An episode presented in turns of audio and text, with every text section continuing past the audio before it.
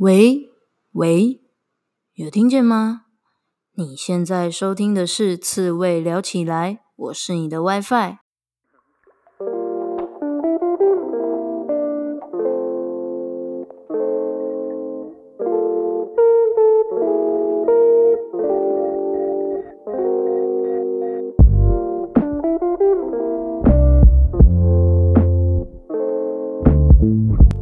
生这么难，当一只刺猬就好啦。刺猬聊起来是给所有被世俗搞到厌世、迷惘或是矛盾的人们一套佛系的生活思考方式，用佛系的观点解析职场、人生抉择、书籍，与具刺猬特质的来宾对谈，呈现各种生活方式的可能性。期待大家在面对生活种种鸟事时，能用佛系的思维找回自己的生活步调。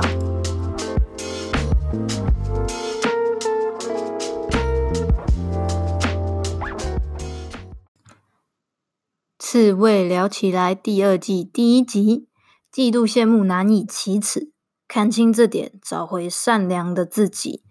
耶、我们现在来到了第二季了。为什么？其实都没有预告，我只是。最近一直一直一直在想，关于我节目的内容到底要怎么做。一部分就是因为设立的目标，然后希望可以达成目标，然后就很认真的在重新的想我节目的内容到底要怎么样，然后可以让跟大家有更多的互动，然后大家可以更愿意来做一些留言啊，或是一些回馈。所以呢，我节目未来会调整，总共会有四个不同的主题单元。那之后慢慢的，大家就可以看得到是哪四个主题单元。现在就不多说了。总之呢，我们现在就是换到了第二季了，跟大家讲一下这件事情。那今天要来讲这个嫉妒羡慕这件事情哦，我就觉得说，嗯，应该也不是只有我，我想。我听过太多的朋友跟我分享过这件事情了。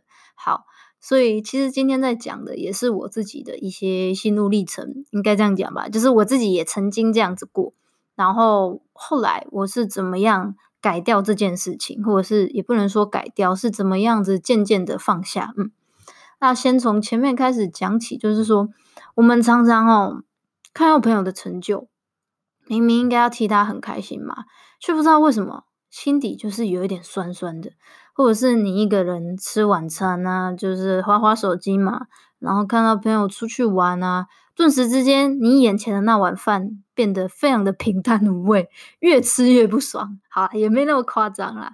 但是嫉妒羡慕呢，我们总是会因为别人的一些事情，让我们感觉不开心。然后不自觉的心情就受到了劳动，所以今天就要来谈谈为什么我们会嫉妒又会羡慕。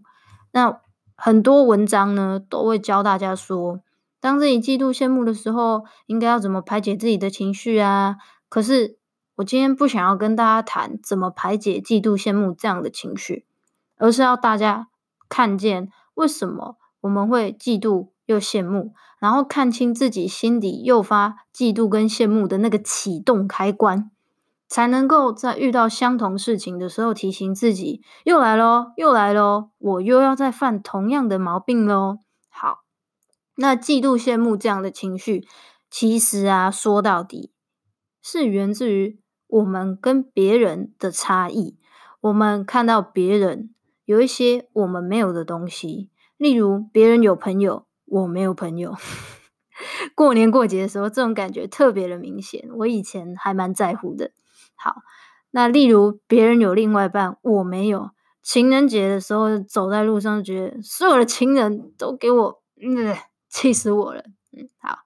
然后突然想问啊，我自己到底有什么东西？好啦，开玩笑的，这都是比较夸张的啦。但是。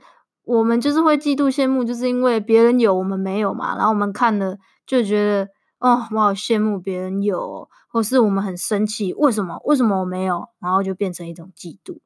那既然呢，嫉妒跟羡慕就只是我们跟别人不一样嘛，那我们应该要来想想，是什么原因让我跟他不一样呢？万事万物的结果必定是有原因的啊。就像我们今天活着会吃东西啊，吃东西就会大便，就是这么自然的事情而已。那我们再来讲哦，别人跟我们之间的差异有分成两种，一种呢是天生的不可控的，一种是后天可改变的。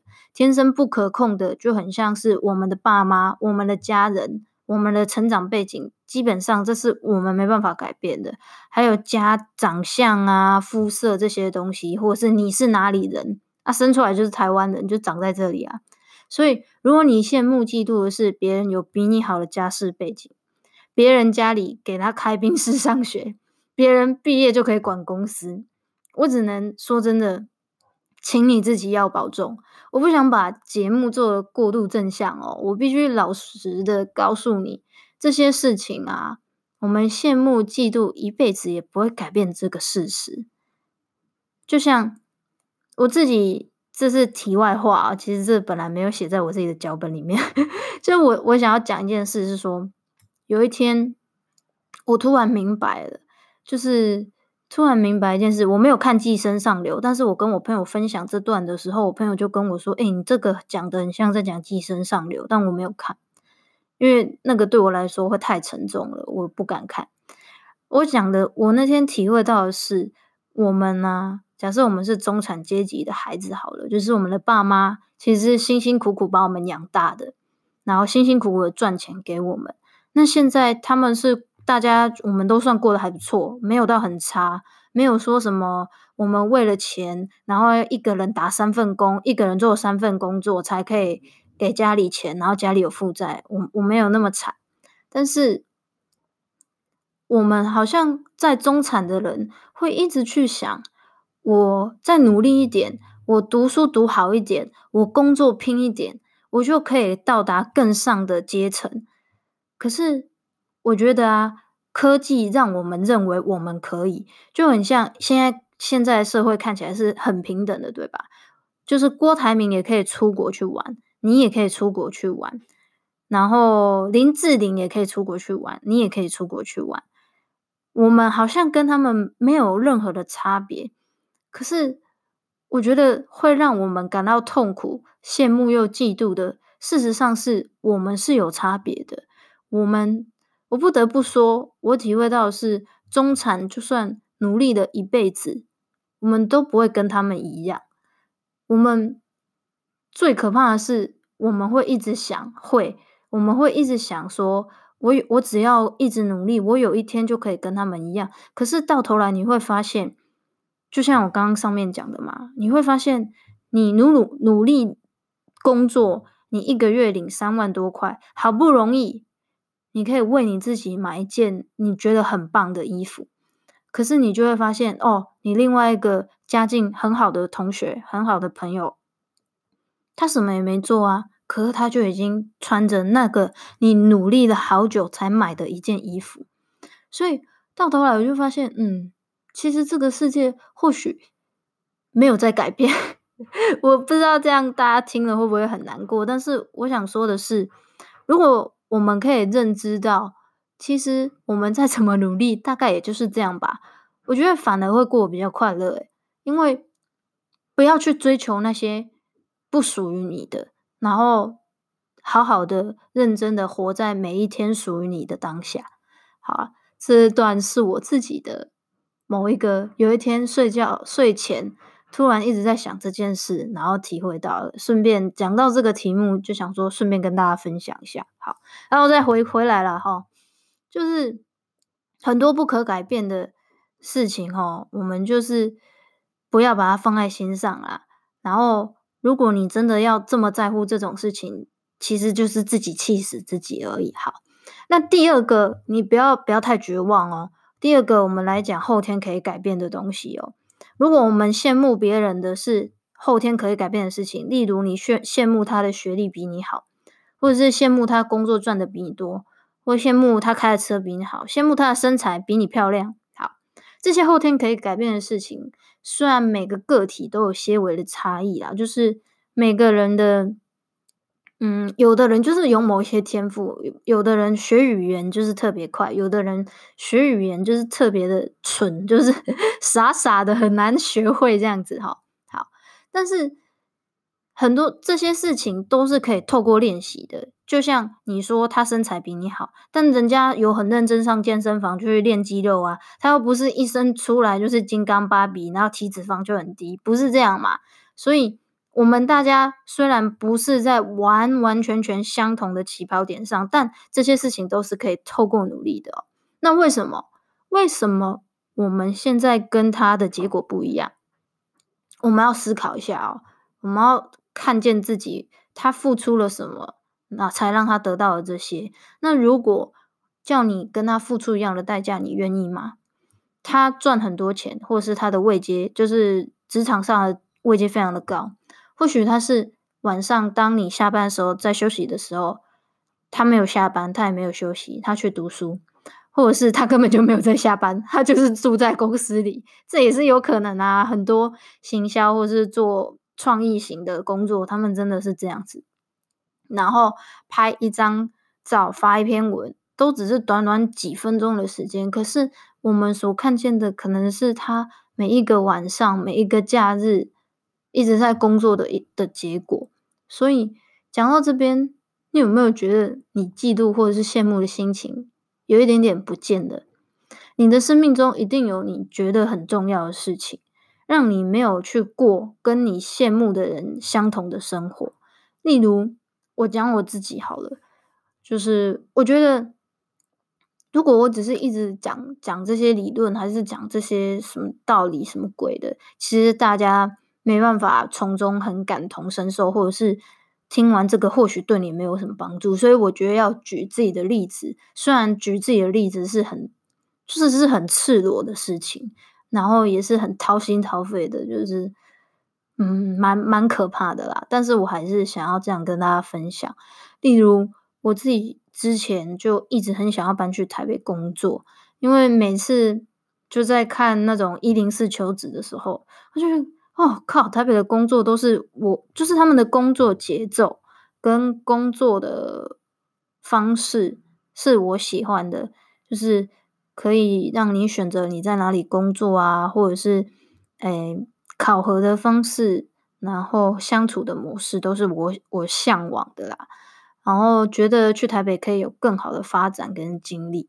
那因为我是一个很敏感的人。就是大家有听过高敏感族群嘛？高敏感就是对很多细微的变化、声音、温度、味道都可以有很明显的感受。像是我很爱吃铁板烧，但是铁板烧在我面前一直炒的声音跟油烟一直飘向我，就会让我感到非常的焦虑，而且。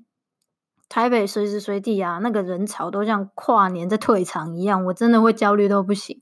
就是我一定会在心中一直呐喊：要许我这个人离我太近了吧？可不可以离我远一点啊？吓死我嘞！我一定会崩溃。好，然后加上啊，现在我自己生命中最重要的就是健康跟家人，所以我还是决定留在南部。然后留在南部，我房子很大啊。我不是说我的房子很大，我的意思是说。像南部，大家可生活的空间是相对大的。就像每次我去台北，想说靠腰一间小小的咖啡厅，一个小小的圆桌挤这么多人，是想怎样啊？就是，哎，你就是任何地方怎么都可以密集成这样，我就觉得很不舒服。所以我就还是决定留在南部哦。但是我知道有超多台北的听众，我不是在说你们不好，我的意思是说，我。比较需要个人更多更多的空间，有人黏在我旁边，我会很害怕。好，所以呃，我自己呀、就决定留在南部嘛啊，所以在这样的条件之下，我选我就是没办法去羡慕别人，因为我已经选择了这这才是我要的生活。那我只能在这个框架之下去做一些我想做的事情，所以我才决定做个人品牌嘛。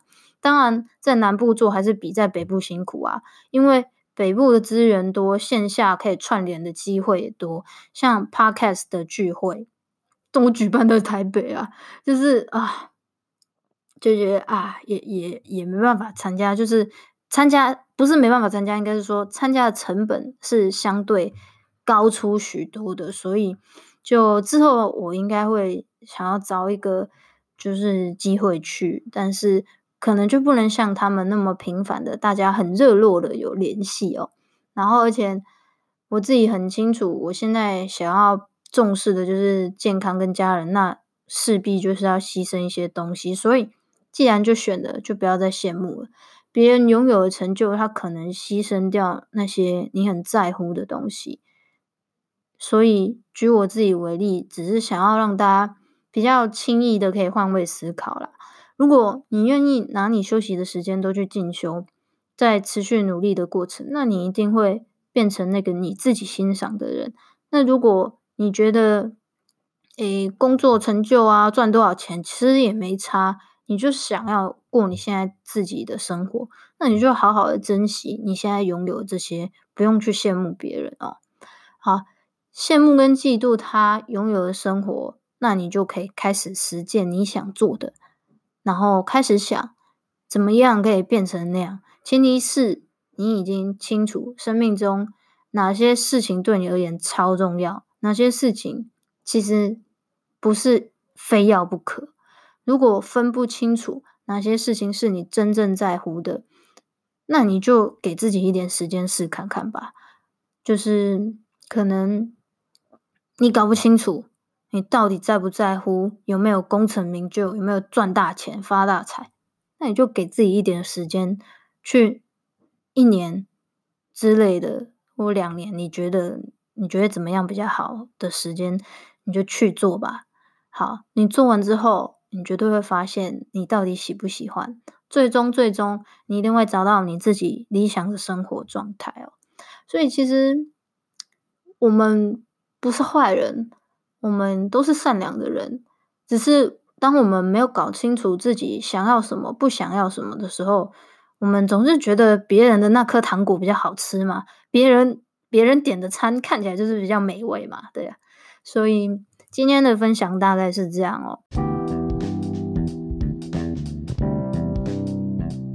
如果你有朋友也是社群的重度成瘾者，或是你也曾经听过他跟你抱怨，唉，看到别人过得很快乐，其实自己心底真的有点不是滋味，都欢迎把这一集节目分享给他听哦。